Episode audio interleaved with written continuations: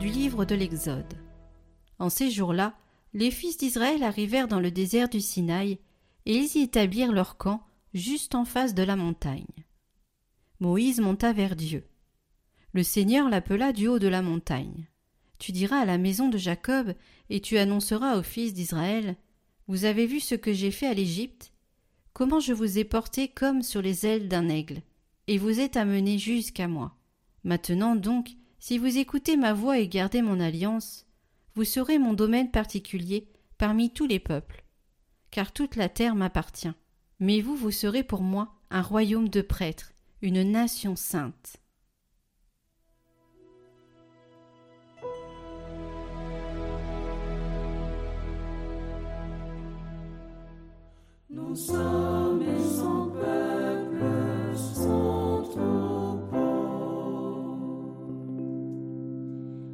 Acclamez le Seigneur, terre entière.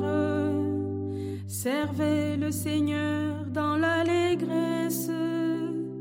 Venez à lui avec des chants de joie. Nous sommes son peuple, son troupeau. Reconnaissez que le Seigneur est Dieu. Il nous a fait et nous sommes à lui. Nous, son peuple, son troupeau. Nous sommes son peuple, son troupeau. Oui, le Seigneur est bon, éternel est son sa fidélité demeure d'âge en âge. Nous sommes son peuple, son troupeau.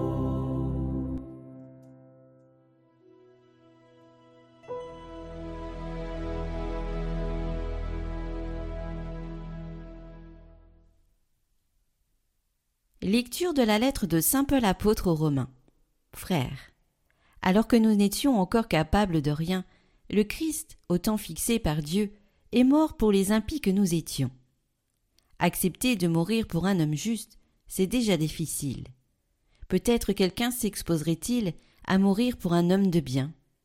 Or, la preuve que Dieu nous aime, c'est que le Christ est mort pour nous, alors que nous étions encore pécheurs. À plus forte raison maintenant que le sang du Christ nous a fait devenir des justes, serons-nous sauvés par lui de la colère de Dieu? En effet, si nous avons été réconciliés avec Dieu par la mort de son Fils, alors que nous étions ses ennemis, à plus forte raison, maintenant que nous sommes réconciliés, serons-nous sauvés en ayant part à sa vie? Bien plus, nous mettons notre fierté en Dieu, par notre Seigneur Jésus-Christ, par qui maintenant nous avons reçu la réconciliation.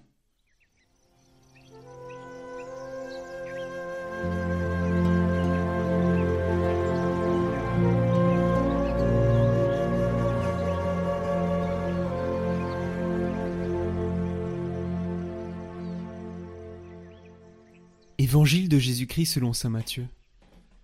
En ce temps-là, voyant les foules, Jésus fut saisi de compassion envers elles, parce qu'elles étaient désemparées et abattues, comme des brebis sans berger. Il dit alors à ses disciples, La moisson est abondante, mais les ouvriers sont peu nombreux. Priez donc le maître de la moisson d'envoyer des ouvriers pour sa moisson. Alors Jésus appela ses douze disciples, et leur donna le pouvoir d'expulser les esprits impurs et de guérir toute maladie et toute infirmité. Voici les noms des douze apôtres. Le premier, Simon, nommé Pierre, André son frère, Jacques, fils de Zébédée, et Jean son frère, Philippe et Barthélemy, Thomas et Matthieu le publicain, Jacques, fils d'Alphée, et Simon le zélote, et Judas l'Iscariote, celui-là même qui le livra. Ces douze, Jésus les envoya en mission avec des instructions suivantes. Ne prenez pas le chemin qui mène vers les nations païennes, et n'entrez dans aucune ville des Samaritains. Allez plutôt vers les brebis perdues de la maison d'Israël. Sur votre route, proclamez que le royaume des cieux est tout proche. Guérissez les malades, ressuscitez les morts, purifiez les lépreux, expulsez les démons. Vous avez reçu gratuitement, donnez gratuitement.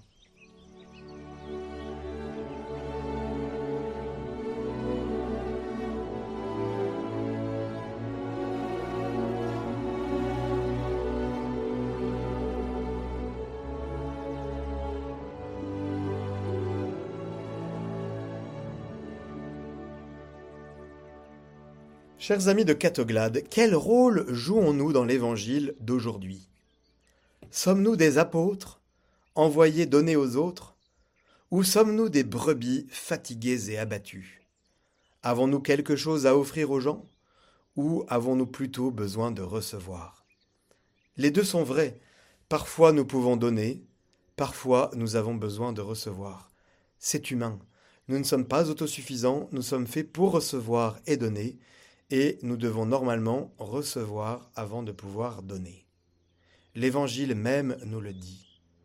Vous l'avez peut-être remarqué, vers le début de l'Évangile d'aujourd'hui, Matthieu appelle les douze disciples, c'est-à-dire, en gros, c'est des étudiants qui doivent recevoir de leur maître, Jésus, ils ont besoin d'être nourris, ils ont besoin d'être formés.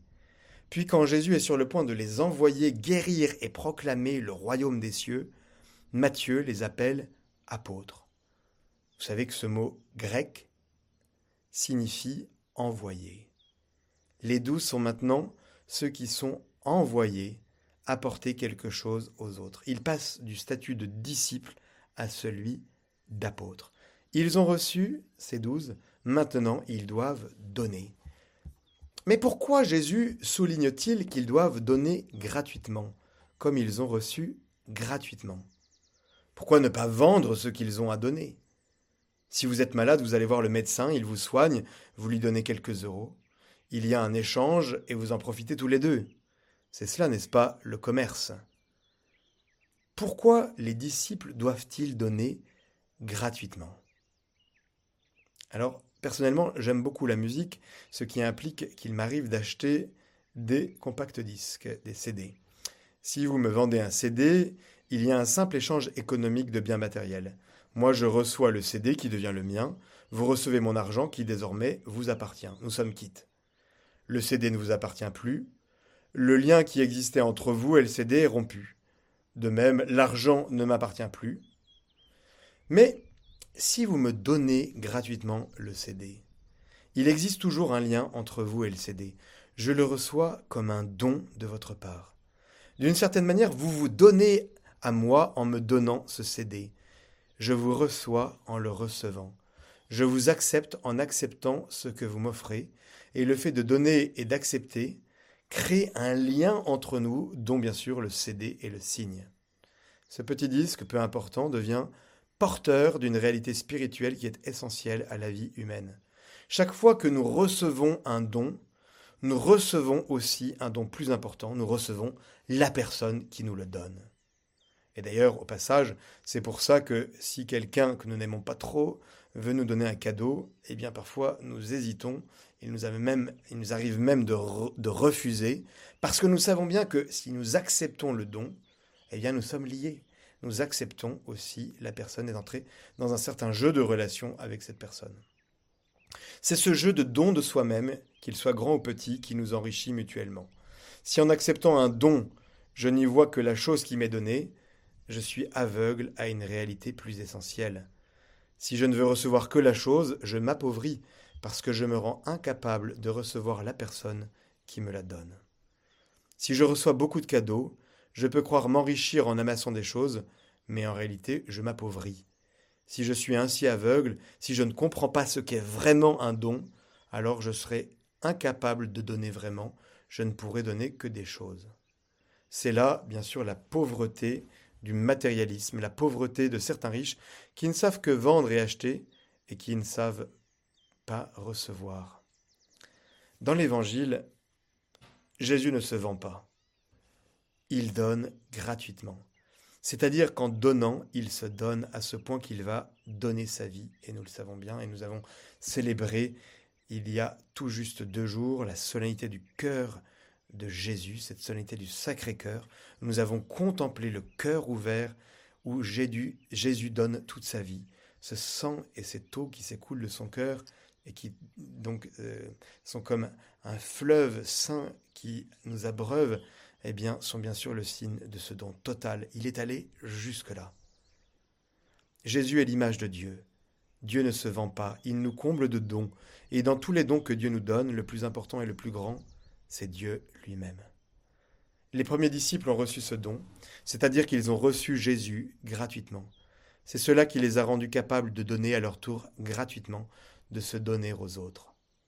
Ce jeu de dons mutuels n'est pas une limite malheureuse de la vie humaine. Il ne serait pas préférable de vivre sans se donner. C'est plutôt ce qui fait vibrer la vie humaine, ce qui la fait chanter. Savoir donner, savoir recevoir, savoir se donner et savoir recevoir les autres, c'est bien sûr un élément essentiel de la musique, de l'harmonie de notre vie. Alors, chers amis, chers amis de Catoglade, c'est la grâce que je vous souhaite en ce dimanche, à l'école de notre divin maître, apprendre à recevoir pour